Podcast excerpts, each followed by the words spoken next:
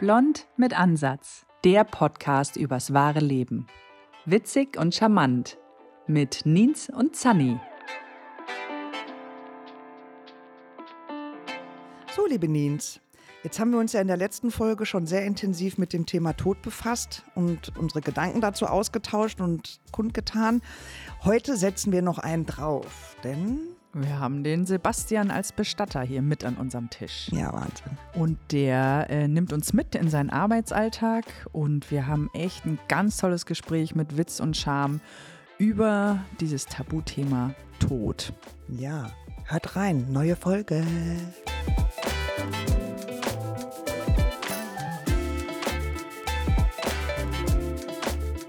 Ja, liebe Sunny, neulich haben wir uns ja über den Tod unterhalten, der uns ja irgendwann alle auf die eine oder andere Weise abholen wird. Das heißt also, jeder hat so seine eigenen Erfahrungen, Emotionen und Haltung zu eben diesem Tabuthema. Und wir haben ja damals schon gesagt, boah, lass uns mal mit jemandem reden, der da so ein bisschen wirklich auch eine Rolle in diesem Umfeld inne hat, also ein Beruf, ist ja kein Job, ist ja wirklich ein Beruf, und ähm, jetzt haben wir den Sebastian hier, der schon sehr jung in den Beruf des Bestatters eingestiegen ist. Und sein Schwerpunkt bei all diesen Tätigkeiten ist die Begleitung der Trauernden. Hallo Sebastian, erstmal herzlich willkommen. Ja. Hallo.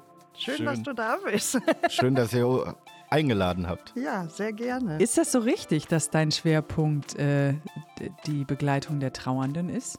Das ist schon gar nicht mal so ganz verkehrt. Also grundsätzlich ähm, machen wir bei uns, macht jeder alles, gar keine Frage. Äh, das heißt also, ich kann genauso gut Abholungen fahren oder auch Menschen, äh, die verstorben sind, waschen und ankleiden, hygienisch versorgen.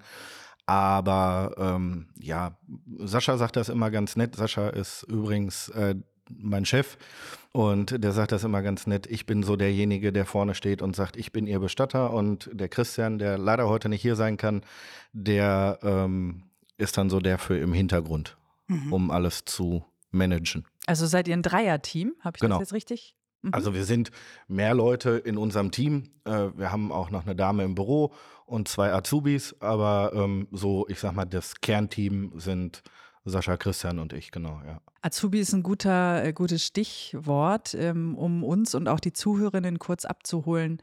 Wie ist denn jetzt dein beruflicher Werdegang, ich sag mal, vom Schulabschluss zum Bestatter gewesen? Äh, welche Gründe haben dich eigentlich bewegt, um in diesen wirklich, für mich zumindest, sehr emotionalen äh, Business einzusteigen? Ich habe 2012 im Fachabi die Möglichkeit bekommen, mal in diesen Beruf reinzuschauen. Ähm, habe da ein Praktikum gemacht, drei Wochen, allerdings bei einem anderen Bestatter und habe in diesem Beruf eine Berufung gesehen.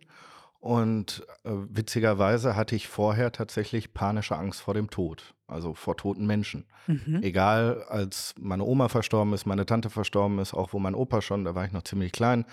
Ähm, das war immer so behaftet mit sechs Wochen Albträume uh. danach. Und ähm, ja, im Fachabi habe ich dann gesagt, gut, mach mal und vielleicht verlierst du die Angst vor toten Menschen. Das war eigentlich so nicht, dass ich den Beruf kennenlerne, sondern vielleicht auch mehr die Angst. Also das war was Therapeutisches. Ja, so, so könnte man das. Therapie. Genau, so könnte man das sagen.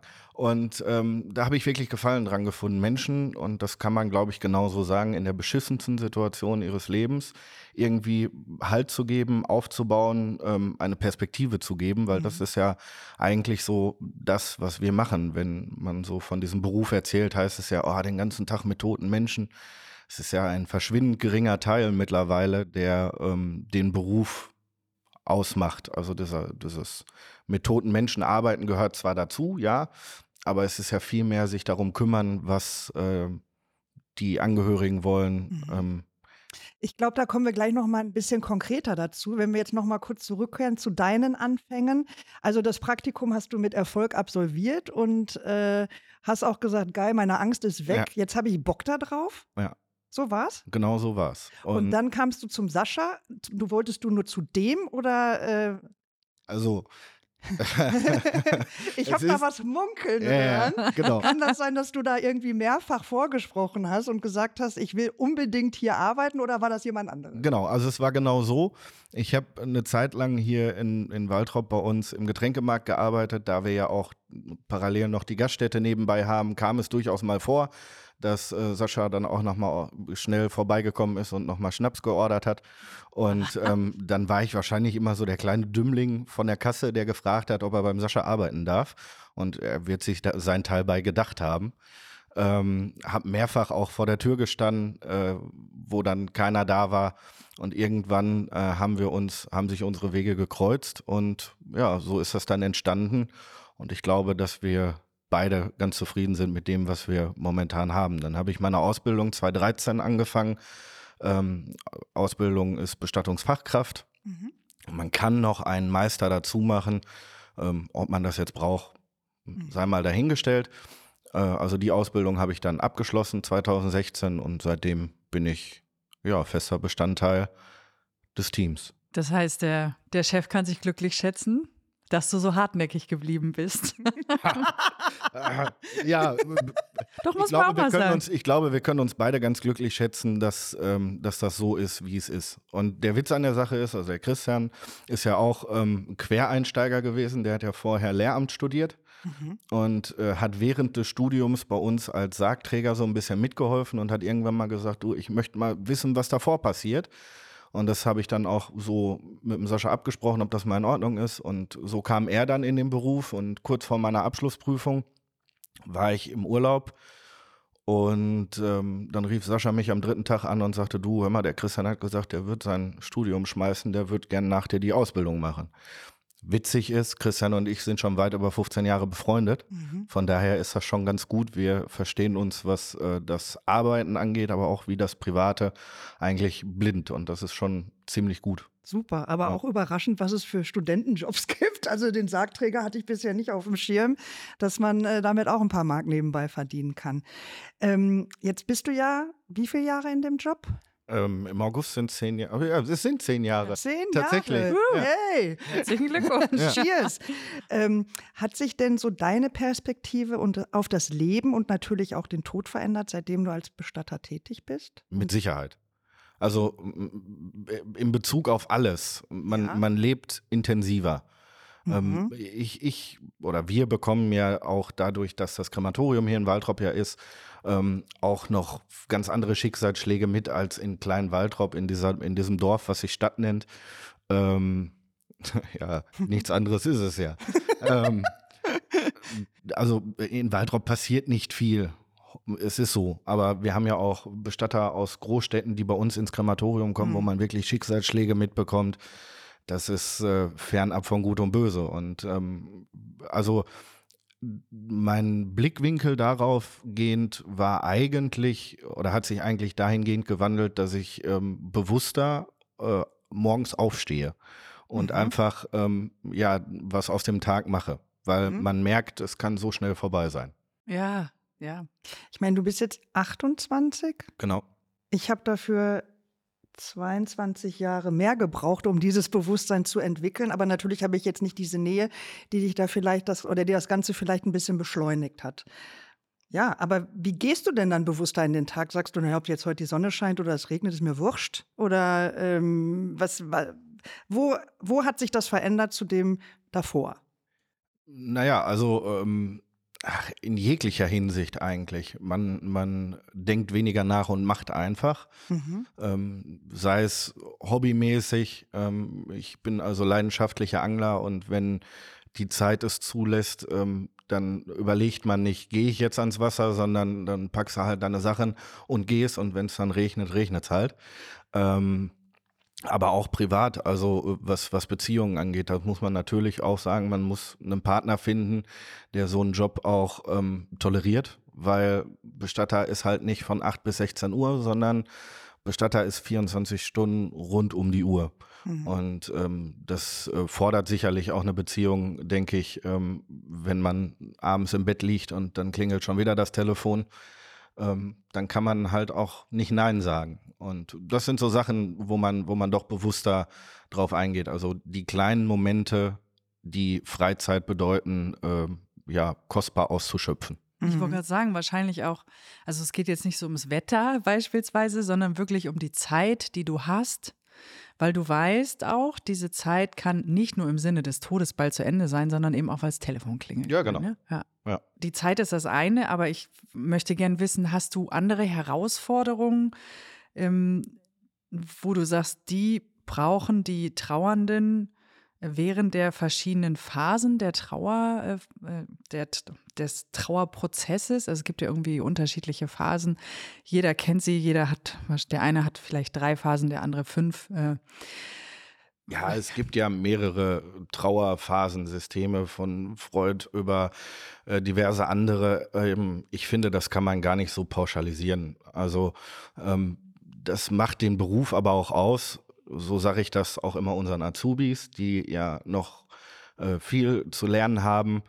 Ähm, wenn du bei uns die Tür aufmachst und du hast die Leute vor dir, dann musst du innerhalb von fünf Sekunden wissen, wie die Leute ticken, damit du die abholen kannst.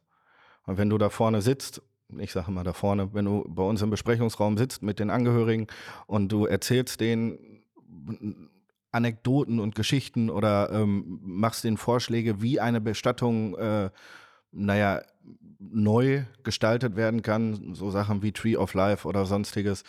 Ähm, und die Leute wollen einfach nur eine ganz normale Beerdigung, dann ähm, ist es erstens verschwendete Zeit und die Leute fühlen sich irgendwie so ein bisschen von den Informationen erschlagen. mhm. Also man, man muss die Leute einfach relativ schnell einschätzen können. Das ist natürlich die Herausforderung ever. Und Ja. ich, also ich bewundere das sehr, weil ich glaube, genau das, dass du dein Gegenüber einschätzen kannst und überhaupt, dass du vielleicht mal kurz auch innehältst und ich weiß nicht, wie ich es nennen soll, eine Beobachtungsgabe, ein Bauchgefühl, wie auch immer. In meinen Augen haben das ganz, ganz viele Menschen nicht.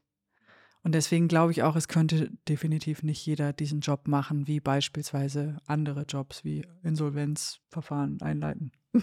Also, das ja, hatten wir vorhin noch. Pf, also ist sicherlich auch eine Herausforderung, ähm, sich mit Menschen auseinanderzusetzen, die vielleicht gar nicht so auf deinen Besuch erpicht sind. Äh, ich meine, wir sind auch nicht gerne gesehen Mhm. als Bestatter. Keiner sieht gerne den Bestatter. Fällt mir noch eine kleine Geschichte ein aus den Anfängen von Sascha, der ja auch mit ähnlich jung war, als er Genau. sich dann eben in dieses Business gewagt hatte. Und der ähm, ist ja auch mit meinen Eltern recht eng verbunden. Und dann war es so, dass Sascha ein neues äh, Bestattungsfahrzeug bekam. Und so wie man das ja von früher kannte, das waren ja diese schwarzen, äh, diese Leichenwagen. Leichenwagen, Ja. genau, die waren ja immer schon sehr trübe, trist und da wusstest du genau, was da losgeht. Und Sascha hatte jetzt ein Bordeaux-rotes Modell, ich glaube sogar ein Metallic irgendwie, Mhm. und fuhr dann bei meinen Eltern vor und klingelte und sagte, hey, ich habe einen neuen Bestattungswagen, den muss ich euch mal vorführen, mit den ganzen Features hoch, runterfahren und dies und jenes. Und meine Mutter, oh Gott, wenn das die Nachbarn sehen, die denken, bei uns ist jemand gestorben irgendwie. Und der hat das aber mit einer Inbrunst und einer einer Leidenschaft da irgendwie vorgeführt, dass man schon fast verlegen war, sich mal kurz reinzulegen. Und dann Ja, Wie ist es denn glaube ich, glaub ich sofort. Glaube ich sofort. Ja, aber das hat er uns auch, das hat er uns ja auch mitgegeben. Also die den Umgang mit dem Tod und ähm, ich glaube, dass man sagen kann, dass unser Bestattungsinstitut sicherlich nicht ein normales Bestattungsinstitut ist. Das äh, fängt bei Werbung an und hört bei Autos auf. Das ist gar keine Frage. Ähm, aber es ist einfach so die Art, die Sascha, ich meine, du kennst ihn, äh, die Sascha an den Tag legt, äh, hat er uns sicherlich auch vermacht. Und das ist gut so, dass man anders ist als viele anderen. Und ich finde, das ist auch noch was ganz Wichtiges, weil warum wollten wir uns jetzt überhaupt mit dieser Thematik befassen? Erfahrungsgemäß ist das Thema Tod immer noch ein Tabuthema. Es ist, hat eine wahnsinnig hohe Barriere. Gut, jeder weiß, dass es früher oder später A, selbst ereilt und selbstverständlich auch im Familien- und Freundeskreis irgendwann soweit ist. Aber die wenigsten trauen sich, ich gehöre auch dazu, deswegen ist das auch für mich heute die Therapiestunde, äh, mal zu sagen, ich möchte das einfach mal von einer anderen Seite beleuchten und vielleicht kann man mir auch ein bisschen die Sorge nehmen, sich da überhaupt mal mit auseinanderzusetzen. Und ähm, deswegen haben wir uns auch bewusst für euch entschieden, weil eben da klar ist, dass es eben das Besondere hat. aus meiner Erfahrung, wie liefen Beerdigungen früher? Es war meistens irgendwie eine Schreinerei, die im Prinzip begleitend ihre Särge auch feilgeboten hat und damit quasi die Bestattung durchgezogen hat. Da war aber wenig Ansprache im Sinne von, dass du begleitet wurdest, dass dir Alternativen aufgezeigt wurden, dass man auch individuell gestalten konnte. Es war ja irgendwie Schema F, also Kirche A oder B äh, an dem und dem Tag. So alle schwarz befrackt irgendwie. Der Weihrauch wurde durch die Gegend geschleudert. Alle saßen, waren fix und fertig in der Kirche. Danach ging es dann äh, auf den Friedhof. Dann wurde beerdigt und danach wurde gepichelt, weil du musstest das ja auch irgendwie verarbeiten, was du da vorher erlebt hast. So, und jetzt nehme ich ja wahr, dass es, dass ähm, auch die Menschen sich viel also sag mal, diese Beerdigungen sind ja auch nicht immer nur von den Angehörigen organisiert, sondern es gibt ja auch durchaus Menschen, die sich vorher schon Gedanken machen und sagen, wenn ich beerdigt werde, hätte ich es gerne so und so. Ja. Da wird der Sarg schon ausgesucht oder die Urne, da wird eine Musik zusammengestellt, da wird der Blumenschmuck schon zusammengestellt, irgendwie so, dass man dann sagt, ja, in 10, 20, 30 Jahren ist es soweit, dann hätte ich es gerne so. Wobei das schwierig ist, wenn jemand ja. im Winter verstirbt und Sonnenblumen ja. haben will, dann wird das ganz schön eng.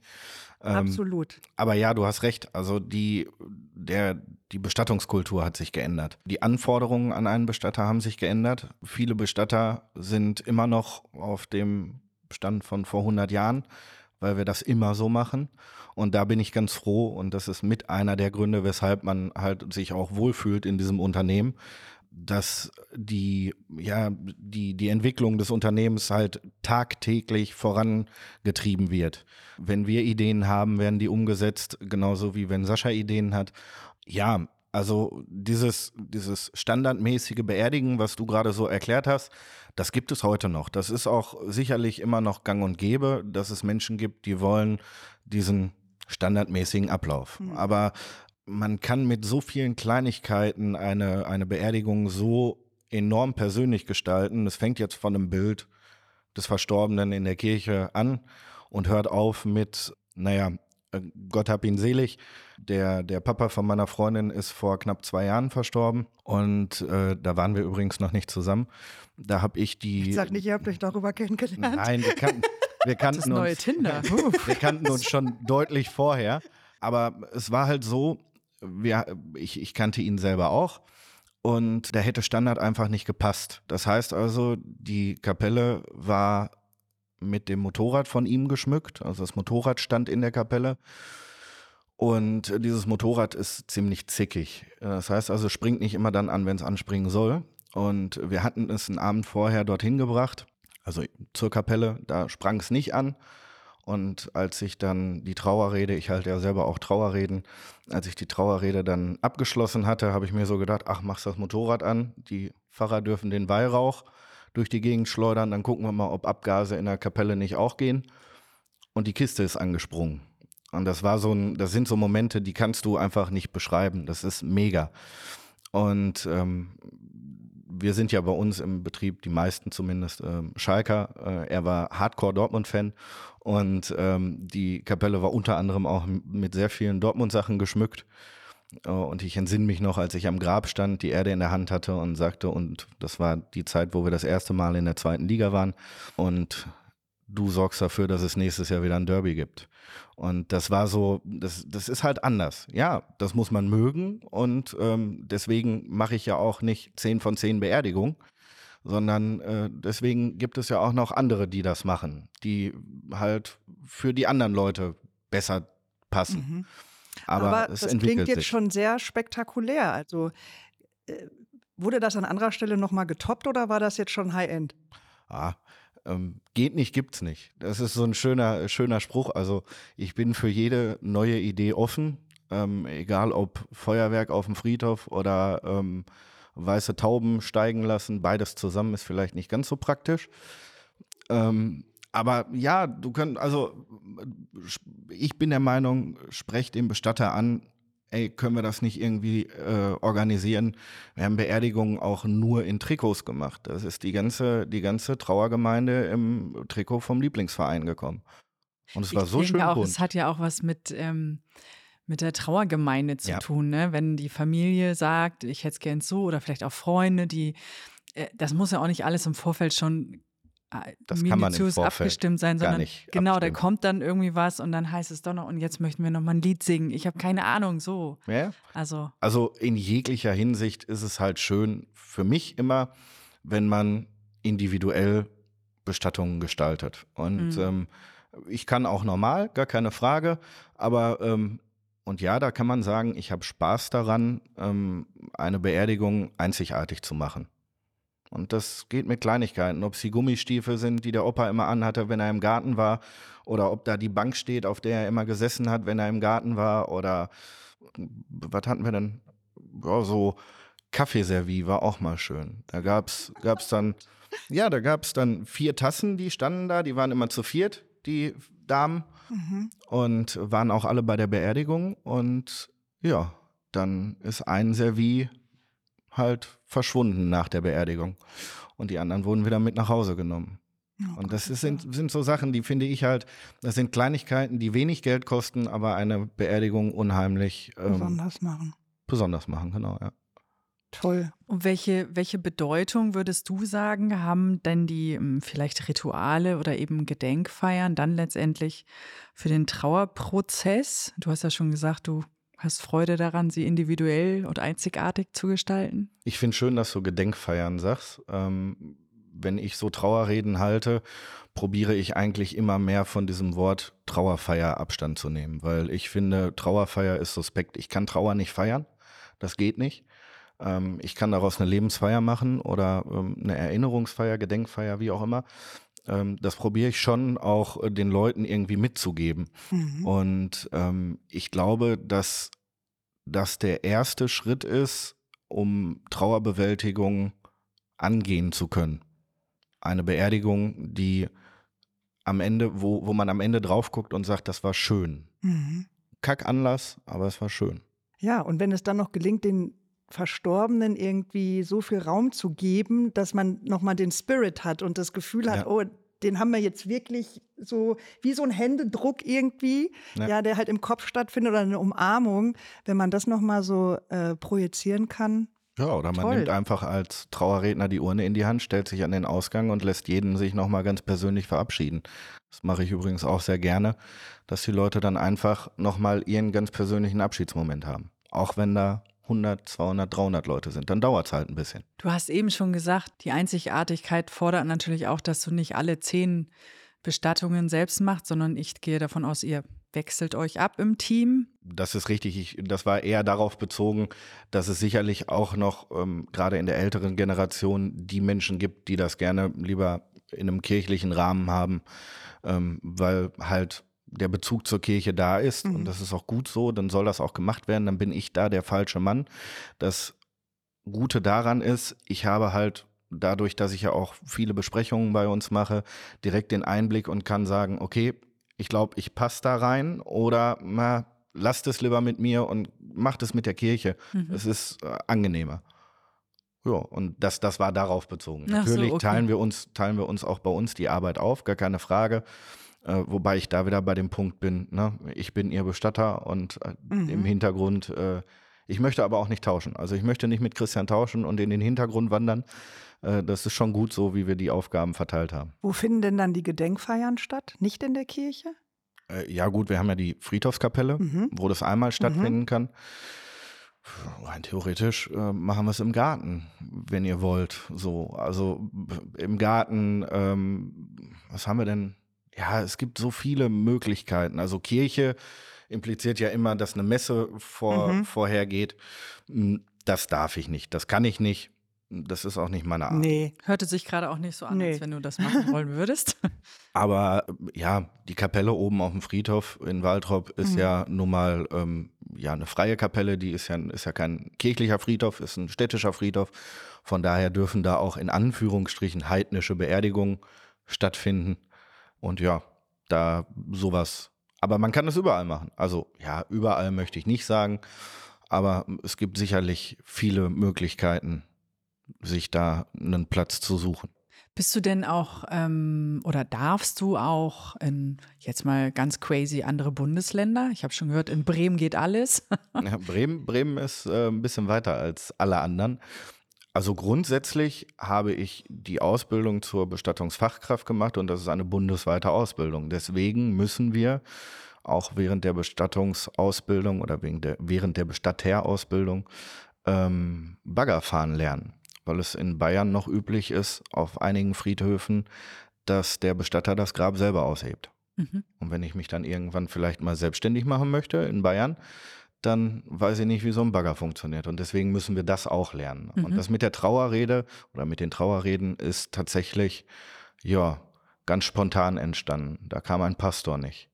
Und dann hatten wir die Möglichkeit, entweder die Beerdigung abzusagen oder ich habe gesagt, ich probiere es. Ich kann nicht versprechen, wie es wird, aber ich probiere es. Und es war gut. Wahnsinn. Ja. Also wenn ich allein daran denke, dass äh, ich ein paar Worte vielleicht über einen geliebten Menschen ähm, vor einer Trauergemeinde äh, sagen darf, da weiß ich gar nicht, ob ich das überhaupt könnte. Ja, ähm, ich habe mich auch überschätzt. Als mein Opa verstorben ist, habe ich gesagt, ich mache das selber. Also ich mache die Trauerrede selber. Hat genau anderthalb Minuten gedauert und dann habe ich keinen Ton mehr rausgekriegt. Ja, verständlich. Das war doof.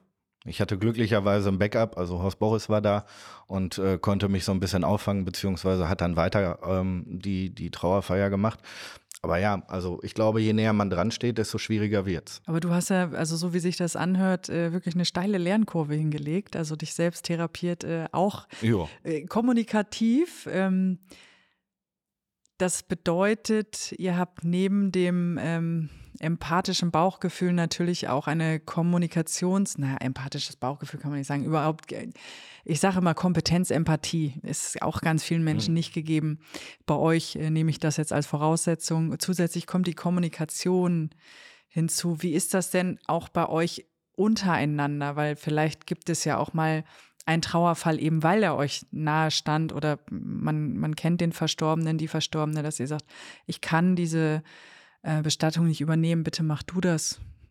Also die Bestattung selbst übernehmen, ähm, dass, ich, dass ich die Rede halte, da würde ich mich, also wenn jetzt meine Oma vielleicht irgendwann dann mal stirbt, würde ich es nicht nochmal tun. Ähm, und da ist auch übrigens äh, damals, als mein Opa verstorben ist, der hat immer gesagt, ja, du kannst das machen, habe ich nichts gegen, aber ich möchte nicht, dass du mich nackt siehst. Und dann haben äh, zwei Kollegen ihn quasi bis auf die Unterwäsche angezogen und dann bin ich mit eingestiegen. Und das sind halt einfach so, so, ähm, so Sachen, die finde ich halt wichtig, dass man, dass man halt auch Rücksicht darauf nimmt, was sich vielleicht der Verstorbene zu Lebzeiten gewünscht hat, aber auch, dass ich mich jetzt mit Gedanken vielleicht nicht ähm, psychisch kaputt mache. Mhm. Ne? Das belastet einen. Das ist ja ein ganz wichtiges Thema. Also ich meine, dass man natürlich eine besondere Nähe zu einem Angehörigen hat, wie du es jetzt gerade gesagt hast, ist ja das eine. Du hast aber vorhin auch schon gesagt, naja, geht man jetzt in der Organisation von einer normalen äh, Sterbefolge aus, ist das, kann man das vorbereiten, aber es gibt ja auch die, die Todesfälle, die sehr unverhofft kommen. Und ja. ich meine, äh, ob das jetzt jemand, ein junger Mensch, der mit dem Motorrad aus dem Leben gerissen wird oder vielleicht sogar ein Kind. Ich meine, das sind ja auch äh, Emotionen, die an einen herangetragen wird, die selber mit einem was tun. Wie gehst du damit um? Also ich meine, zum einen, wie, wie gehst du mit den Angehörigen in der, in der Weise um und was machst du, wenn die weg sind? Was macht das mit dir und was hilft dir dann? Also das Thema Kind ist tatsächlich so eine Sache, was man auch mal gerne zwei, drei Tage mit nach Hause nimmt äh, und wo man wirklich drüber nachdenkt. Also wenn du ähm, in ein Kinderhospiz kommst und ähm, dir laufen da so ja, freudestrahlend Würmer über den Weg, wo du dir denkst, die werden Weihnachten wahrscheinlich nicht mehr erleben, ist das schon eine krasse Nummer, gar keine Frage. Ähm, und da denkst du auch mal zwei, drei Tage drüber nach. Aber für mich ist es so, ich gehe immer an diese Sache ran mit, besser ich mache es vernünftig, als irgendein anderer nur halbherzig. Und damit bin ich bis jetzt eigentlich ganz gut gefahren, dass ich so äh, diesen, ja, das Positive daraus rausziehe. Ähm, wir sprechen natürlich auch viel untereinander. Also das ist auch egal, ob jetzt ähm, Christian und ich, dadurch, dass wir ja nun mal auch lange Zeit schon befreundet sind, ähm, aber auch mit dem Sascha kann man über alles sprechen ähm, und es werden auch immer irgendwelche Lösungen gefunden, um einen selbst äh, irgendwie nicht in so ein tiefes Loch fallen zu lassen. Mhm. Das wollte ich gerade fragen. Habt ihr denn bei euch im Team irgendwie auch professionelle Hilfe, also dass ihr nicht irgendwie in, in ein Loch fallt? Ähm, oder nee, das geht. macht ihr das ähm, untereinander? Genau, das geht untereinander. Mhm. Und das ist, glaube ich, auch ganz gut, weil alle, mit denen du darüber sprichst, genau wissen, wovon du sprichst. Mhm. Wenn du professionelle Hilfe hast, kannst du dich nicht darauf verlassen, dass der Seelsorger jetzt gerade weiß, was du da gerade durchgemacht hast. Mhm. Ähm, der sagt, ja, das ist traurig und das ist alles schwierig, aber ähm, ich glaube, wenn du äh, dann, meistens ist es ja so, dass wir, oder eigentlich immer, dass wir Abholungen zu zweit machen. Das heißt also, wir sind ja immer zu zweit vor Ort und wir sind ja immer mit zwei Mann, die genau diesen gleichen Eindruck bekommen und sich dann danach schon, auch meinetwegen schon im Bestattungswagen, auf dem Rückweg zum Bestattungshaus darüber zu unterhalten, hilft schon ungemein. Mhm. Und ja, wir lachen unheimlich viel. Das ja, ist tatsächlich glaube ich, so. auch ganz also, wichtig. Ich finde das auch gar nicht schlimm. Also Nee. äh, ne, gibt ja immer mal so Leute, die sagen, boah, da ist ein Bestatter an mir vorbeigefahren, der saß im Leichenwagen und hat gelacht. Ja, der lebt. Lass ihn doch leben. Also das ist so, ich finde, ich finde, ähm, man darf das, man darf das oder man muss das so ein bisschen auseinanderhalten. Es wäre dem Verstorbenen ähm, gegenüber unheimlich unfair, wenn man äh, über ihn Witze macht. Der kann sich nicht mehr wehren. Der kann dir keinen Spruch zurückgeben. Aber wenn ich ähm, mich dann mit dem Kollegen unterhalte oder wenn wir uns gemeinsam unterhalten ähm, und es kommt irgendwas Witziges dabei raus, dann darf man auch ruhig lachen. Ich finde Lachen, also das Lachen bei einer hygienischen Versorgung oder auch bei einer Abholung, also jetzt nicht direkt vor den Angehörigen, aber wenn man dann, wenn man dann auf dem Weg ist, finde ich gar nicht so schlimm. Ich finde es, ja, das ist Tabuthema Tod, so wie du es ja Mhm. gerade auch genannt hast, muss einfach viel, viel weiter in die Öffentlichkeit. Das ist so. Aber es ist ja auch das, weißt du, ich habe so ganz oft, wenn irgendjemand kommt und sagt, du musst noch das und das und so, dann denke ich mir immer, ich muss gar nichts, außer irgendwann sterben, ey. Und selbst das, Das ist richtig. so halt. Äh, Und das ist auch gut so, dass wir alle sterben müssen. Jetzt stell dir mal vor, wir wären auf einer Welt, wo du dir mit Geld, Macht oder Einfluss Leben erkaufen könntest. Dann kannst du den Strick nehmen.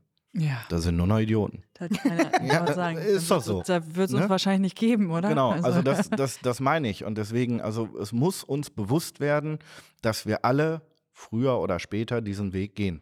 Es ist noch keiner wiedergekommen. Dementsprechend, das ist übrigens so meine Einstellung dazu. Dementsprechend glaube ich ähm, auch, dass es da, wo man hingeht, schön ist. Weil wenn es da nicht schön wäre, dann wäre schon längst einer wiedergekommen. Auch eine schöne Theorie. Ähm, ja, deswegen. Also ich bin der Meinung, man sollte, man sollte jeden so leben lassen, wie er leben möchte. Und ähm, ja, auch jeden seinen letzten Weg gehen lassen, so wie er ihn gehen möchte. Mhm. Es geht nicht immer. Also der Mann meiner Mutter hat gesagt, nee, wenn ich dann tot bin, dann kannst du mich da vorne auf dem Feld vergraben. Ja, ich selber jetzt nicht, da Ja. ist schon eine Prozedur dahinter, aber ja. Ja, also natürlich sollte man sich immer an, an Gesetze und Regeln halten. Ähm, aber du hast es ja, oder es wurde ja gerade schon erwähnt, das Bundesland Bremen ist ja nun mal ein bisschen weiter als Nordrhein-Westfalen zum Beispiel. Ich glaube, das wird kommen. Auf kurz oder lang wird auch da ein Wandel in der Bestattungskultur sein, dass es vielleicht die Möglichkeit gibt, ganz offiziell einen Verstorbenen auch zu Hause zu behalten, also in der Urne. Wobei ich kein Freund davon bin tatsächlich, weil ich einfach glaube, dass man den Trauerprozess nicht abschließen kann. Wenn ich jeden Morgen an der Urne vorbeigehe und sage, morgen oder wie auch immer, dann werde ich jeden Morgen unwiderruflich mit diesem Thema konfrontiert und kann ihn nicht abschließen. Wenn ich jemanden auf dem Friedhof habe, dann kann ich ihn besuchen, wenn ich da gerade das Bedürfnis zu habe, kann aber auch genauso gut sagen, okay, jetzt ist mal eine Woche, wo ich sage, ich brauche das gerade gar nicht. Mhm. Deswegen glaube ich, dass das Urne zu Hause schon ähm, ein ganz sensibles Thema ist. Ich mu- muss auch gerade, also das wäre auch überhaupt nicht meins. Also vielleicht genau aus deinen genannten Gründen, aber ich bin tatsächlich nicht so weit, dass ich sagen kann, der Tod hat was Buntes, Fröhliches für mich. Und deswegen ist es schön, dass ich diese Regenbogenurne da stehen habe, wie ein deswegen hast du auch Kunstwerk oder schwarz was. Ich extra, aber immer mit Mickey Maus drauf, komm, ein bisschen fröhlich. genau. Nee, ähm, weiß ich nicht, es wäre so gar nicht meins. Ich könnte mir das total gut vorstellen. Echt? Ja. Also ich kann mir, also ich glaube, in Amerika oder so ist sowas, glaube ich, schon möglich. Ich weiß es nicht. Also zumindest kenne ich aus irgendwelchen Filmsequenzen Serien, ja, ja, genau. äh, die Situation, da gibt es den Klassiko Kaminsims, Hm. dann steht die Urne drauf, da drumherum die Bilder, Kerzen, Blümchen, so der kleine Schrein. Das ist aber auch eine andere Einstellung zum Tod, weil ich glaube, in Amerika ist es so, da hast du diese Ahnenwände, wo mehrere Uhren gleich, also mehrere Uhren zusammen in einer Wand stehen und dann geht man hin und sagt, das ist dein Uropa. Und ich glaube, in Deutschland sind wir so weit, dass spätestens nach der dritten Generation die Urne irgendwo hin muss. Und ich habe die böse Befürchtung, dass die Urne, Urne dann nicht auf, einen Friedhof, auf einem Friedhof landet, sondern wahrscheinlich eher im Müll. oh, Aber- ja, da, Und also, das ist Okay, halt- jetzt lass uns mal kurz über Alternativen sprechen. Also, ich sag mal, äh, auch noch nicht so lange her war die Urnenbestattung, würde ich sagen, eher so das Besondere. Mhm. Man hatte noch die klassischen Särge. Mittlerweile, es mag auch ein Kostenthema sein. Also Fall. allein was die Grabstätte als solches betrifft, kostet ja auch, keine Ahnung, der Quadratmeter oder so ist natürlich für Ja. eine Urne ein bisschen günstiger, ähm, dass der Trend vielleicht auch in die Richtung geht. Aber was gibt es denn jetzt noch für Alternativen? Also ich frage deswegen, weil ähm, jetzt nicht unbedingt, dass ich das mit meinen Eltern vorhabe, aber zum Beispiel mit meinem Hund, an dem ich sehr äh, hänge. Habe auch mit deinem äh, Chef Sascha schon mal drüber gesprochen, was ich mit dem anstelle, wenn es Ja. vorbei ist. Und es gibt ja die Möglichkeit, den in einen kleinen Edelstein irgendwie zu pressen oder die Asche, Zum Beispiel. äh, was daraus zu machen, was ich sehr charmant finde. Ich hätte gerne einen Kettenanhänger irgendwie, wo dann Schnuffi noch bei mir ist. Das geht ja, glaube ich, auch mit Menschen oder Ja, ähnliches. Was gibt es denn so alles für Alternativen zum Sarg und zur Urne? Was können wir machen? Also, ganz alternativ, so die, die älteste Form der Bestattung ist ja dann äh, die Sargbestattung, das Mhm. kennt jeder. Ähm, und dann kommt die Urnenbestattung. Bei der Urnenbestattung hast du viel, viel mehr Möglichkeiten. Ähm, das heißt, Urnenbestattung, ähm, also Feuerbestattung vorweggehend, dann kommt Seebestattung. Mhm. Das ist so das Erste. Ähm, Mama, Papa waren gerne ähm, auf Norderney. Wir fahren von Norderney aus los, ähm, machen die Seebestattung vor Norderney und treffen uns einmal im Jahr zum Todestag ähm, in einer Milchbar und äh, trinken Schnaps auf die beiden, zum Beispiel. Ähm, du hast bei der Feuerbestattung die Möglichkeit, na klar, Schmuckstücke zu machen, wobei es mittlerweile auch Schmuckstücke mit jetzt Tieren Pfoten abdrücken oder aber auch äh, Fingerabdrücken von Menschen gibt, wo man dann irgendwie einen Teil des Verstorbenen äh, bei sich tragen kann. Das geht ja bei einer Erdbestattung eher weniger. Also du kannst ja jetzt schlecht dem Verstorbenen einen Daumen abschneiden und an eine Kette hängen, das ist doof. ähm, aber ist das so aus Datenschutzgründen noch erlaubt, so mit dem Finger? ein Verstorbener hat keinen Datenschutz tatsächlich. Ah, der hat Ja, keinen mehr. ja. Siehst du, wieder was dazugelernt. Dann gibt es die Möglichkeit Tree of Life, ich habe es gerade schon kurz angesprochen, der Baum des Lebens. Du kannst also rein theoretisch, ähm, wenn die Feuerbestattung vorweggegangen ist und ähm, der Verstorbene dann in einer Urne ist, diese Urne in eine Baumschule geben, wo, die ist natürlich im Ausland, weil in Deutschland ist das nicht erlaubt. Dort wird die Urne geöffnet, kommt in eine nährstoffarme Erde rein, dann wird ein Baumsetzling sozusagen da drauf gesetzt und dann wächst die circa neun Monate heran. Und dann kriegst du diesen Baum ausgehändigt und dann ist das keine Einführung von Totenasche mehr, sondern du führst ja nur noch diesen Baum nach Deutschland ein. Oh, das finde ich jetzt aber Und dann kannst du dein Schwiegervater war das? Nee, was war das, was du gerade gesagt hast, der aufs Feld wollte? Ach kannst so, du den auch Der Mann aufs meiner Feld? Mutter, der Ja, ist, okay. aber der ist schon Ja. woanders. Ja, vielleicht Okay. sagst du es gleich noch. Ja, dann kannst du, kannst du, äh, kannst du quasi deinen Verstorbenen in den Garten pflanzen und dann ist er auch immer da. Wobei ich immer sage, man muss natürlich bedenken, wenn mit dem Baum was passiert, also der Blitz schlägt ein oder der geht ein oder man muss umziehen und der Baum ist so groß, dass man ihn nicht mitnehmen kann, dann ist das nochmal ein zweiter Tod. Da muss man sich ganz bewusst drüber sein. Ähm, du kannst mittlerweile Ballonbestattungen machen. Ähm, das heißt also, wirst aus so einem Heißluftballon über der Heide gestreut. Ähm, in Holland gibt es ähm, diese Rheinbestattungen, wo du dann in Rheinauen quasi in den Rhein gegeben wirst. Also ähm, es wird immer mehr.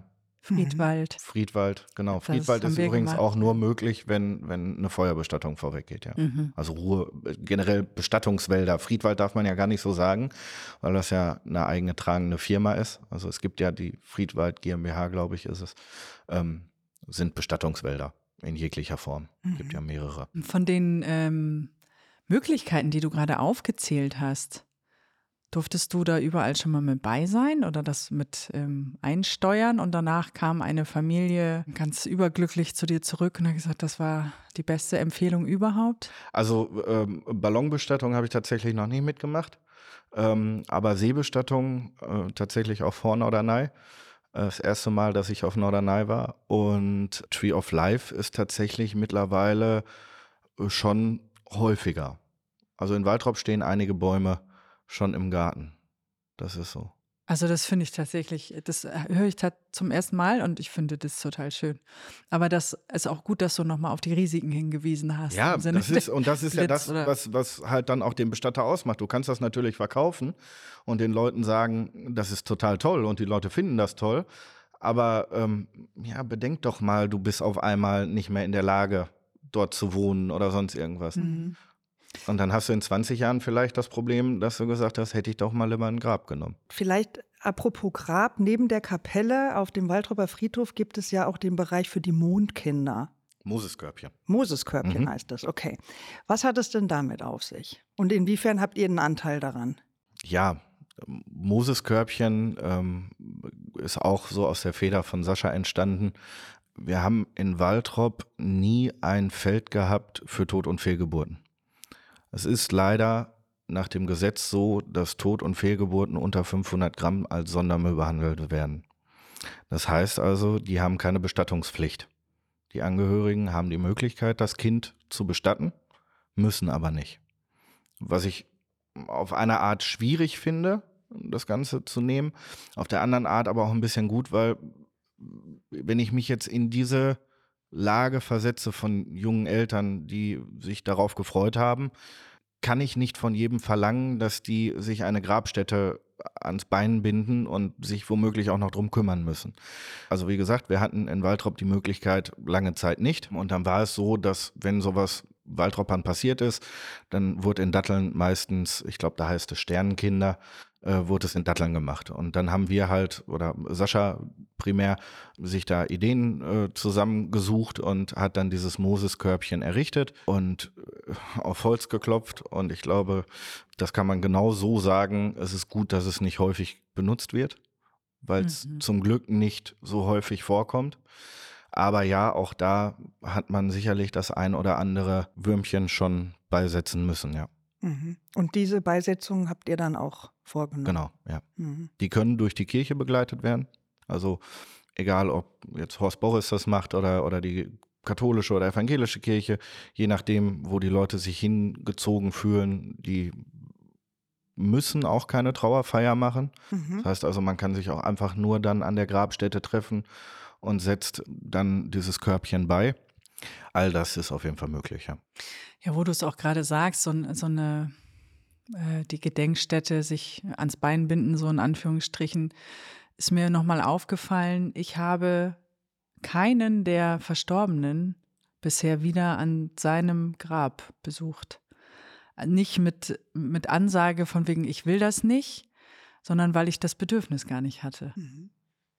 Ja, ich bin auch der Meinung, dass man einen Friedhof pflegeleichter gestalten sollte. Das, da geht es ja auch hin. Das ist einfach Fakt. Ähm, wir sehen es in, in Waldrop ja auf dem Friedhof. Pflegefreie Grabstätten sind einfach deutlich gefragter als Grabstätten, die noch von früher so acht Stellen haben, mhm. wo man dann äh, schon mit dem Trecker Unkraut jäten muss. Mhm. Aber ich glaube, trotz alledem ist es halt so, dass wenn du dann mal das Bedürfnis hast, du trotzdem eine Anlaufstelle hast. Und andersrum gibt es auch gerne Leute, die einfach gärtnern und dann auch sich um so eine Grabstätte gerne kümmern. Aber häufig lässt das so mhm. nach zehn, zwölf Jahren dann ein bisschen nach. Mhm. Und das ähm, wird dann meistens in Pflege gegeben. Mhm. Also das ist zum Beispiel auch so ein Thema, was ich gar nicht so leicht finde. Meine Eltern und mich trennen 620 Kilometer. Da kann ich nicht am Wochenende kommen und das Grab äh, schön machen, sage ich zwei jetzt Tage mal. Gießen. Ja, genau. Also sie beide machen das mit einer epischen äh, Hingabe und das finde ich auch ganz toll, dass sie sich um äh, die Verstorbenen hier also die eigenen äh, kümmern. Ich, ich kann das gar nicht leisten und ähm, ich bin wirklich sehr gespannt, was äh, wir da vielleicht für Alternativen finden, dass ich trotzdem eine Anlaufstelle habe. Also eine Bekannte von mir hat ähm, ihren Mann leider auch äh, recht jung verloren und äh, der wurde dann bei seinen Eltern im Heimatort begraben und das war aus, auch für sie gar nicht machbar. Und in München hast du die Gelegenheit, an verschiedenen oder in verschiedenen Parkanlagen eine Bank zu erwerben erstmal für fünf Jahre. Die kannst du dann mit einer kleinen Gedenktafel äh, entsprechend kennzeichnen. Und das war so für sie die Alternative zu sagen, hier, die hat es auch wirklich sehr schön und sehr persönlich gemacht, ähm, zu sagen, ich kann da zu meinem Olli hingehen. Ne? Mhm. Ich kann jetzt auch nicht immer da zum Friedhof, aber das ist für mich, da sind wir oft vorbeigegangen, das ist schön. Mega. Und ähm, ja. das fand ich auch gut. Ja. Also du brauchst ja kein, kein, keine Städte, wo die Asche liegt. Ähm, ich, also so glaube ich zumindest, ähm, wenn du Kontakt, in Anführungsstrichen Kontakt aufnehmen möchtest und vielleicht gerade auch mal ähm, einen Rat brauchst, dann kannst du das von überall auf der Welt. Mhm. Also da, dafür muss ich nicht auf den Friedhof gehen. Ähm, aber wie ich gerade schon sagte, also wenn du dann so einen Todestag hast oder so, ist es ja häufig so, oder alle Heiligen, wo dann äh, die Völker auf den Friedhof pilgern und äh, das ganze Jahr über das Grab nicht gepflegt haben, aber an alle Heiligen kommen alle und machen das Grab sauber. Das ist ja häufig auch so. Das sind ja so die Tage, wo viele Leute auf den Friedhof gehen, die eigentlich gar nichts damit zu tun haben. Hm, das ist wie Heiligabend in die Kirche gehen. Also. Genau. Ich gehe das ganze Jahr über nicht in die Kirche, aber Heiligabend. ja. Doch, das da gibt es einen Grund, warum man hingeht. Echt? Man schaut sich das Krippenspiel der Kinder an. Oh, die Kindergottesdienste naja, okay. sind tatsächlich schön. Da habe ich mich auch noch mal zu hinreißen lassen. Okay, gut. also okay, da, da lasse ich mich ja doch drauf ein. Aber ich sag mal, wenn ich jetzt nur wegen Kirche, an, nur an Heiligabend in die Kirche gehe, dann glaube ich, äh, könnte man schon von Heuchlerei sprechen. Ja, das ist ja, geil. Unbestritten. Und dann nimmt man vor allem auch noch den Leuten den Platz weg, die ja. da wirklich Interesse dran haben. Das finde ich auch überhaupt nicht gut. Ich muss dazu sagen, bei mir sind jetzt noch nicht viele verstorben und äh, es ist genau wie du sagst, ich trage sie in meinem Herzen. Ja? Also ich habe nichts, also was ich mir hingestellt habe. Ja, Schmuck, du hast es gerade kurz angesprochen, also mhm. Schmuck ähm, von Tieren ähm, geht ja mittlerweile auch bei Menschen, egal ob Diamanten aus Asche, ähm, aus Haaren kann man mittlerweile auch Diamanten machen, sodass man gar keine Asche mehr entnehmen muss sondern ähm, dann werden die Haare in einem chemischen Verfahren so gepresst, dass es ein Diamant wird. All das ist möglich und ähm, auch das ist schön, aber auch da weise ich darauf hin, bedenke, wenn dir den einer klaut, den Klunker. du den verlierst oder so. Aber oder was, was reden wir denn da? Ja. Ist das denn Nein, also die, die, die, haben, die haben, wenn wir vom Diamanten sprechen, fangen die so bei 0,25 Karat an. Mhm. Ähm, und ich glaube, bis 4 Karat gehen die hoch. Aber trotz alledem, also, oder nur ein Schmuckstück, ein Armband. Du ne, ne, bricht einer ein, nimmt das mit, weil er nicht weiß, was das ist. Das ist ein zweiter Tod. Das tut ganz schön weh. Und deswegen. Denke ich nochmal. Ja, ich wollte sagen, du mit deinen Glücksbringern, das ist eh gefährlich. du, aber was mir jetzt so gerade kommt, wir haben ja jetzt schon verschiedene Möglichkeiten mal durchgesprochen, die es da gäbe. Wie würdest du denn deine eigene Trauerfeier gestalten? Weißt du das schon? Fangen wir mal damit an. Du hast ja noch viele, viele Jahrzehnte vor dir. Anders? Anders, äh, also ähm, ich kenne Menschen, die sagen, ich hätte gerne einen Bierwagen und nach zehn Fässern Bier könnt ihr alle zum Grab gehen. So, so, also so mit einem Knall. Das muss schon knallen. Also da darf jetzt nichts nichts äh, nichts Kleines sein. Das soll schon, also alle, die gerne das Bedürfnis haben, an dem Tag da zu sein, sollen auch da sein. Äh, vielleicht kommt ja auch keiner. Schon alle weg. Oder es will einfach keiner kommen. Ähm, aber ja, also anders. Ich ähm, würde es jetzt nicht standardmäßig mit der Kirche machen. So okay, genaue, nee. genaue, genaue Vorstellungen habe ich da, glaube ich, noch nicht. Oder? Und was mich auch interessiert, weil wir ja auch schon mal gerade so kurz drüber gesprochen hatten, dass ja auch eine Musik meistens gespielt wird und so weiter, kann man sagen, es gibt so eine klassische Top Ten oder die. Oh ja. ja. Oh ja. Was ist denn da so im Ranking also, angesagt? Äh, unheilig ist ganz, ganz oben. Ähm, das ist halt so. Aber auch nicht in der Kirche, oder? Äh, auch, auch, doch, mittlerweile tatsächlich schon. Also auch, auch die werden oder auch die merken, dass sie, dass sie anders werden müssen. Mhm. Also ähm, man kann auch da jetzt nicht nur die Orgelmusik buchen, sondern dann kommt halt eine Sängerin, mhm. die dann auch meist Kirchenlieder singt, aber ne, es geht halt auch anders.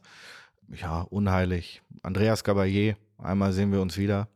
Oh. Ein gern gesehenes oder gehörtes Lied auf Beerdigung.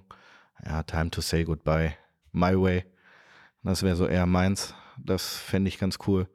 Oder, also, bei mir darf es ruhig laut werden. Mhm. Und das finde ich auch gut. Also, wir haben schon Beerdigungen gemacht, da ist dann die Musik des Verstorbenen gespielt worden, was auch keine klassische Beerdigungsmusik war. Ähm, und das war laut. Das war richtig laut. Und die mhm. Leute auf dem Friedhof haben sich schon, ja, ich würde schon sagen, die haben sich schon echauffiert. Das war zu Corona-Zeiten, wo Beerdigungen ja nur draußen stattfinden mhm. konnten, weil du ja keinen geschlossenen Raum um dich haben durftest. Und äh, das war schon, also wir haben drei Boxen aufgestellt, haben die voll aufgedreht und haben alles gegeben. Das hast du noch äh, am Sportzentrum gehört. ja, sehr gut. Und das war gut so. Ja, das hat was halt habt ihr genau. Gespielt? Highway to Hell? Oder? da kannst du dann überlegen, ob man das dann zur Schwiegermutterbesetzung mitnimmt. ähm, nein, also der hat selbst so Hausmusik gemacht und war auch ein junger Mensch, der da verstorben war. Und da haben wir richtig Party gehabt mhm. auf dem mhm. Friedhof. Und das ist gut. Oh, sowas für, also das wäre eher so meins. Ja, ich bin Party. auch sofort dabei. Party bin ich. Aber äh, Entschuldigung, aus dem Kontext ergibt sich für mich jetzt nochmal eine Frage. Dieses Thema Beerdigung zu Zeiten von Corona war ja, glaube ich, auch nochmal sehr besonders. Also ich erinnere mich auch an äh, meine beste Freundin hier aus der Stadt, deren Vater verstorben ist und der war so ein hohes Tier bei den Schützen. Und der hätte, glaube ich, das auch gerne mit dem großen Ding, äh, hätte er sich auch gerne verabschieden lassen. Fiel aber jetzt dummerweise genau in die Zeit. Und wo sie mir dann auch erzählte, man war ja komplett limitiert auf wer darf mit in die Kirche, wahrscheinlich eh nur die Angehörigen und äh, oder in die Kapelle, wie auch immer. Und alle anderen haben sich dann echt so hinter den Büschen mehr oder weniger versteckt, um ihm trotzdem noch die letzte Ehre zu erweisen. Ja. Und ich denke mir, ich glaube, dass auch Angehörige sagen, die einen wollen es im Kleinen und sagen, wir möchten es ganz intim, wir brauchen auch nicht hinterher hier noch Hände schütteln und dies und jenes. Und andere sagen aber auch, wir möchten die Person, dass die im großen Rahmen verabschiedet wird. Die hat es verdient oder das wäre ja auch wichtig gewesen und sind dann da so eingeschränkt. Wie seid ihr denn da so mit umgegangen? Das war eine Riesenherausforderung. Wie du schon gesagt hast, ich kann niemanden vom Friedhof verweisen.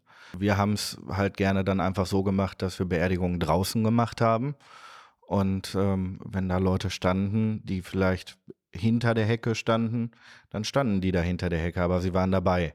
Ähm, wobei wir hier in Waltrop tatsächlich nicht so die Riesenauflagen hatten. Also wenn wir es draußen gemacht haben, war es auch nicht ganz so tragisch, wenn dann mal zwei, drei Leute mehr dabei waren. Mhm. Ich habe es leider in Dortmund mitbekommen. Da haben wir eine Bestattung gemacht. Wir durften uns noch nicht mal vor der Kapelle treffen, sondern wir mussten uns direkt am Grab treffen.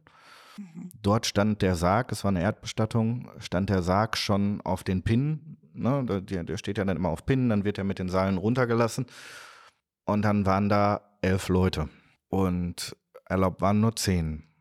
Und ähm, der Friedhofsgärtner war ziemlich ähm, Akkurat. Akkurat, ja.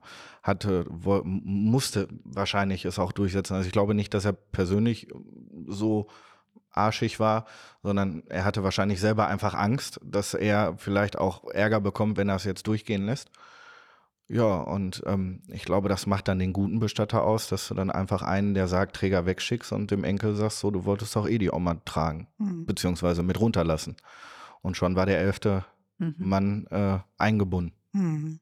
Das sind halt so Sachen, ähm, die fordern dich oder die haben uns natürlich auch sehr gefordert, weil wir ja Alternativen schaffen wollten, um Sachen möglich zu machen. Kaffee mhm. trinken nach der Beerdigung. Und dieser berühmte Leichenschmaus ging nicht, war nicht drin. Was haben wir gemacht? Drei Kisten Bier ans Grab gestellt, eine Playlist runterlaufen lassen mit Lieblingsmusik vom äh, Verstorbenen und dann standen wir halt alle noch ein bisschen am Grab und jeder hat sich noch ein Bierchen getrunken. Und alles war okay. Mhm. Weil ne, du kommst aus München jetzt nach Waltrop, weil du zu einer Beerdigung kommen möchtest, kommst zur Beerdigung und gehst danach direkt wieder. Setzt dich wieder ins Auto und musst fahren. Und so hatte man wenigstens noch so ein bisschen die Möglichkeit, miteinander in den Austausch zu kommen. Ja. Mhm. Sag mal, du, wir hatten es ja gerade Corona-Pandemie. Ähm, mich würde mal interessieren, ob du jetzt feststellen konntest, so im Laufe der letzten oder des letzten Jahrzehntes, mal ganz blöd gefragt, wird mehr gestorben? Naja, wir haben generell eine Übersterblichkeit. Das heißt, diese Jahrgänge, die jetzt versterben, das sind halt Jahrgänge, wo viele Kinder geboren wurden. Äh, dementsprechend wird natürlich sicherlich momentan ein bisschen mehr gestorben. Ähm, Corona hat auch dazu beigetragen, wobei ich immer vorsichtig bin bei der Aussage, hm, da ist jemand an Corona verstorben, sondern äh, da ist jemand mit Corona verstorben. Denn wenn du ähm, vom Zug erfasst worden bist und warst zu dem Zeitpunkt Corona-positiv, dann warst du ein Corona-Toter. Hm. Das ist vielleicht jetzt nicht ganz so, ganz so ähm, glatt gelaufen, aber ja, es war zu Corona-Zeiten mehr. Definitiv. Und das Schlimmste für uns alle, bei uns auch, war, dass du vielen Angehörigen gar nicht mehr die Möglichkeit geben konntest, sich von ihrem Verstorbenen zu verabschieden. Mhm. Ähm, Anfangszeit Corona, ich erinnere mich an, an Sachen, da war der Verstorbene sechs Wochen alleine im Krankenhaus, weil er nicht besucht werden durfte durch diese Pandemie, ist dann verstorben und äh, die Kinder haben keine Möglichkeit, ihren Papa nochmal zu sehen, hm. weil er mit Corona verstorben ist und wir keine Aufbahrung mehr machen durften. Ja, Wahnsinn. Das fordert einen. Alles fordert einen als Bestatter, weil du den Leuten das ja. irgendwie beibringen musst. Mhm und da, da, brauchst du schon, brauchst du schon ein bisschen Feingefühl, um den Menschen das auch näher zu bringen. Mhm. Also ich meine, in unserer beider Branchen hat sich dann ja auch durchgesetzt, dass man viele Videocalls gemacht hat und nicht den persönlichen Austausch hatte. Konntet ihr denn noch die, Persö die Beratungsgespräche? Videobestattung? genau. Ja, Nein, aber konntet gemacht. ihr die Beratungsgespräche noch persönlich durchführen oder musstet ihr das auch äh, ja, auf wir gehen digital? sogar weiter. Also tatsächlich, äh, Besprechungen war nie so das große Problem, weil da ja mehr also weniger Leute da waren. Da waren dann drei, vier Menschen da, die halt zum engeren Kreis gehörten. Aber Bestattung, das ist eigentlich genauso das Problem gewesen. Ich habe das jetzt so flapsig reingeschmissen, Videobestattung. Wir haben Bestattungen gelivestreamt. Einfach damit alle dabei sein können. Ist natürlich nicht dasselbe, wie wenn man jetzt in der ersten, oder erste Reihe ist ja meistens Angehörige, wie man, wenn man auf dem Stuhl in der Kapelle sitzt, aber mhm. man war dabei. Und ja. ähm, äh, egal ob durch Videoaufzeichnung mhm. oder halt auch wirklich durch Livestreaming. Alles gemacht, ja. Deswegen.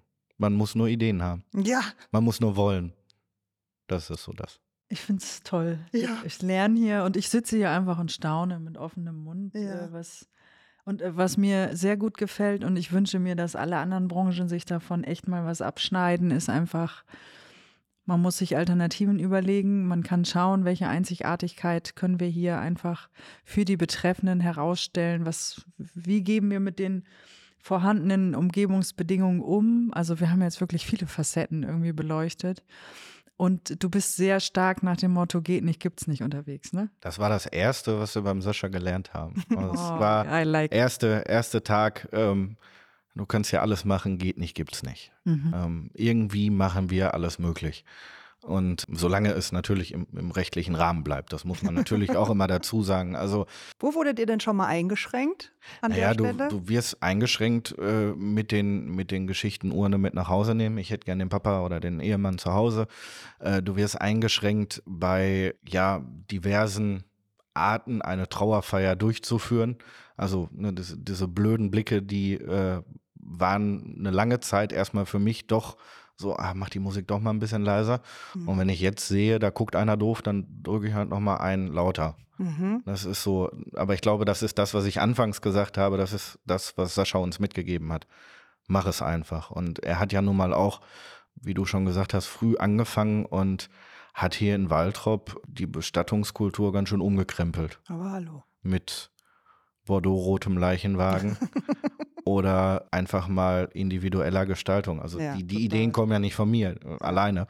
Sascha war ja derjenige, der vor 20 Jahren schon verstorbenen Bauern auf den Sarg eines verstorbenen Bauern auf Strohballen gestellt hat, anstatt auf Steinen. Ne, das ist halt nicht viel und das ist auch nicht groß, aber es macht es unheimlich persönlich. Mhm. Und das ist das Schöne, dass du dich oder dass wir uns alle da so ausleben können und dass das auch so unterstützt wird. Ich glaube, das ist nicht selbstverständlich. Ich möchte gerne noch auf einen anderen Podcast hinweisen, weil wir haben jetzt sehr viel über ähm, die Rolle des Bestatters und vor allen Dingen darüber gesprochen, wie du diese Rolle auslebst. Ähm, ich wollte fast sagen, ich buche dich dann, wenn es bei mir soweit ist. in, der, äh, in der natürlichen Reihenfolge müsste das auch passen, weil ich bin einen Tag Ja. älter als du, mit 29. Ne? genau. Eineinhalb. Ähm, aber du warst ja auch mit äh, Sascha bereits in dem Podcast Leben und Lassen. Ähm, das ist ein Podcast über Verlust, Trauer, Sterben und Tod, die sich genau dem annehmen, dass sie sagen, Tod soll kein Tabuthema sein. Und zwar mit Alex, der auch Bestatter ist, wenn ich es richtig Genau. weiß, oder Bestattermeister. Bestattermeister mittlerweile, ja. genau. Und mit der Katrin, die ehrenamtlich im ambulanten Hospiz unterwegs ist. Wir verlinken das in den Shownotes. Ich fand den sehr gut. Ja. Ja, also ähm, haben wir noch? Wir haben wahrscheinlich noch ganz Also, viel. Bis 18 Uhr. Ich habe noch Zeit. So ist das nicht. Also ja, für mich ist, ich bin für den Moment, äh, war viel, unglaublich viel Interessantes. Ansonsten gerne auch einfach Teil 2 in einem Jahr. Sehr gerne. Aber wenn du sagst, nee, ich möchte aber auch noch was loswerden, was wir jetzt vielleicht noch Ich nicht glaube, abgefragt ich haben. glaube, ähm, wir haben einen guten Einblick bekommen in das, ähm, was es heißt, Bestatter zu sein. Das Ganze halt mit Herzblut zu machen und nicht Mhm. als Job. Ähm, Und das war mir eigentlich ziemlich wichtig, dass das, dass das rüberkommt, dass wir bei uns alle keinen Job machen, sondern den Beruf auch leben. Ja, also das ist sowas von spürbar rübergekommen und also für mich ist heute tatsächlich, ich will nicht sagen, dass ich jetzt meine Angst überwinden konnte, aber zumindest hat mir jetzt der Zugang zu dem Thema, das hast du mir heute sehr erleichtert. Ein bisschen Ähm, versüßt. Das auf jeden Fall. Und zumindest, glaube ich, wird mich das auch jetzt noch ein Stück weiter begleiten, dass ich mich noch ein bisschen mehr mit der Situation als solches mal auseinandersetzen möchte. Und in dem Zusammenhang, weil du hattest jetzt gerade schon gesagt, wir werden den ähm, anderen Podcast auch sehr gerne verlinken, würde ich aber auch gerne das Trauerzentrum in Waldrop in den Shownotes verlinken. Gerne. Ähm, weil ihr gebt da schon auch nochmal einen schönen äh, Einblick in die verschiedenen Möglichkeiten. Ihr stellt euch selber nochmal vor, präsentiert euch. Ja. Der Tree of Life wird auch nochmal Genau. äh, beschrieben. Ähm, dann hatten wir auch im Eingang nochmal gesprochen, dass es ja wohl auch einen YouTube-Kanal gibt, auf Genau. dem ihr unterwegs seid. Magst du da noch kurz was zu sagen? Ja, der ist ins Leben gerufen worden. Äh, Christian und ich hatten uns da Gedanken gemacht. Du wirst auf jeder Party von fremden Menschen, die wissen wollen, was du beruflich machst, für zwei Stunden gefesselt und darfst erzählen. Dieser Beruf Bestatter äh, fasziniert immer mehr Leute. Das sieht man an diversen anderen Dingen. Äh, ne, Michael Zockers, beste Beispiel, der Rechtsmediziner aus Berlin, äh, Professor Dr. Michael Zockers, der leitende Rechtsmediziner der Charité in Berlin, der es geschafft hat, eine gerichtlich angeordnete Obduktion von einem Filmteam begleiten zu lassen, was mittlerweile auf RTL Plus ausgestrahlt wird. Die Leute wollen immer mehr Einblick bekommen und das ist gut, dass wir dieses Tabuthema aus den Köpfen rauskriegen. Und das war eigentlich unsere Intention hinter dem, hinter dem YouTube-Kanal, dass wir einmal natürlich das Unternehmen präsentieren und die Möglichkeiten, wie wir, wie wir arbeiten. Wir haben aber auch von Anfang an zum Beispiel gesagt, bei uns würde man niemals einen Verstorbenen sehen. Mhm. Also auch wenn wir Gesicht und Körperteile pixeln würden, Mhm. Wäre es einfach so, das gibt's nicht. Also Mhm. ich zeige, wie ein Sarg ausgeschlagen wird, lege mich danach rein. Mhm. Und äh, ja, ich kam danach nicht mehr raus, weil Christian und Sascha sich oben drauf gesetzt haben. Oh. So war das halt. Gibt's da Luftlöcher? Ja, die sind ja nicht luftig. Das ist ja zum Glück Holz. Aber Okay. diverse Bestattungsarten etc., all das wollen wir näher bringen den Menschen. Und da haben wir uns gesagt, dann machen wir das mit diesem YouTube-Kanal. Momentan ist er ein wenig eingeschlafen, weil es nicht alles gleichzeitig funktioniert. Aber wir hoffen mal, wieder dass wir, belebt. wir hoffen, dass wir ihn mal wieder Wird wieder belebt. Ist auch sehr gut. wiederbelebt beim Bestatter. Ja, Wortspielerei. Wie finden wir euch denn dort? einfach mal bei äh, YouTube Bestattung Müller Waldrop Okay. eingeben. Na guck, das war Ähm, leicht. Und euch kann ich sicherlich einen Link zukommen lassen, dass ihr das unten äh, mit verlinken könnt. Kein Problem. Mir ist jetzt aber gerade noch eine letzte Frage eingefallen, weil das tatsächlich auch für mich so eine äh, ganz, ganz schlimme Angst ist. Wie kann man sicherstellen, dass man nicht lebendig begraben wird? Bist du an den Füße kitzelig? Auch? Ja gut, das ist ja schon mal gut zu wissen. Nein, also es ist ja so, dass jeder Verstorbene erst einmal durch einen Arzt untersucht wird, dann wird ein Totenschein ausgestellt. Dieser Totenschein darf auch nicht sofort nach dem Tod ausgestellt werden, sondern es ist so, ähm, der Tod wird festgestellt und zwei Stunden später wird der Tod erst dokumentiert und in diesem Totenschein vermerkt. In den ersten zwei Stunden hat man dann sichere Todeszeichen und kann dann auch wirklich sicher sein, dass jemand tot ist.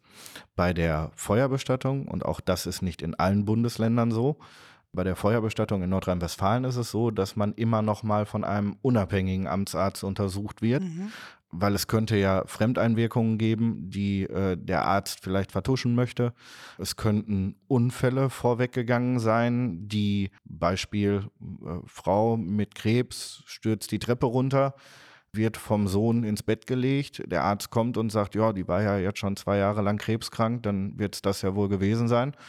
Und äh, bei der amtsärztlichen Untersuchung werden dann Knochenbrüche oder Hämatome festgestellt. Dann äh, ist es nichtmals so, dass dann ja vielleicht Fremdeinwirkungen im Raum steht, sondern vielleicht gibt es ja eine riesige Unfallversicherung, die die mhm. Angehörigen mhm. anders gar nicht bekommen hätten. Da wird zum Beispiel drauf geachtet, ja, das berühmt-berüchtigte Messer im Rücken. Jo. Und ich glaube, du kannst dir ziemlich sicher sein. Ich glaube, in einem anderen Podcast hat der Sascha gesagt, selbst wenn du in den Ofen reingeschoben wirst, schaffst du keine Millisekunde. Und das ist halt so. Aber nein, du cool. wirst, du wirst, also früher war das ja so, früher wurde man ja, wenn, bei den, bei den, bei den Erdbestattungen hat man ja immer so ein Glöckchen auf dem, auf dem äh, Grab stehen gehabt. Tatsächlich, da ging dann so ein Seil runter in den Sarg und äh, da konntest du nochmal klingeln. Ja, guck. das hat natürlich äh, zu ziemlich vielen Problemen geführt, wenn es windig war. Gott, das ist schon makaber, ey. Ja, aber nein, es war früher so, tatsächlich. Also eigentlich kann, in, kann es in Deutschland nicht passieren, dass jemand lebendig begraben wird. Okay. Weil wir begraben ja auch nicht innerhalb von zwei Stunden. Na, da geht ja schon mal so, so eine Woche ins Land. Mhm. Und spätestens nach einer Woche durchschlafen würde ich auch mal aufstehen wollen. Dann tut, glaube ich, der Rücken so langsam weh. Ja, glaube ich. Du sowieso nicht. Du mit deinem Schlafthema. Äh, ja, nee, Wahnsinn. So, jetzt, jetzt Wahnsinn. Äh, Vorweg haben wir jetzt äh, noch genug Werbung gerade gemacht. Ähm, ja, und du hattest schon angeteasert, vielleicht Folge 2. Also, liebe Zuhörenden, ähm, was hat denn diese Folge mit euch gemacht? Habt ihr denn schon mal Kontakt zu Bestattungsunternehmen gehabt? Also, das wäre ja krass, wenn jetzt jemand kommt und sagt, ich bin 68 Jahre alt, noch nie was mit dem Thema Tod zu tun gehabt. Chapeau. Wäre wär auch mal interessant. Kann Aber ja auch sein. interessant wäre auch zu wissen, wenn es einfach die Negativerfahrungen gab. Ne? Also, dass sie nicht so gut betreut wurden, zum Beispiel. Ja. Oder vielleicht haben sich auch über dieses Gespräch jetzt wirklich Fragen noch ergeben, die wir noch gar nicht berücksichtigt haben, die wir dann mit in den zweiten Part übernehmen könnten. Wir haben ja auch noch ein paar, aber die passen jetzt auch nicht mehr. Genau. Hey, schreibt uns bitte gerne eure Erfahrungen an blond.mitansatz.de. Und wenn euch diese Folge gefallen hat, dürft ihr uns gerne weiterempfehlen. Wir freuen uns auch über jedes Like auf unserem Insta-Kanal blond mit Ansatz. Und wenn ihr uns auf den diversen Podcast-Formaten folgt und bewertet, freuen wir uns noch mehr. Unserer besondere Dank geht nicht nur an unseren wunderbaren Gast, den lieben Sebastian, sondern natürlich auch an Zimt und Pfeffer Studios für den tollen technischen Support. Und von meiner Seite über den Tod sprechen hat noch niemanden umgebracht. Wow! wir haben schon ein Zitat. Wunderbar, das, das haben wir gebraucht. Okay, na dann. Ja. Cheerio. Cheerio, Miss Sophie. Bye. Ciao, danke. Ciao.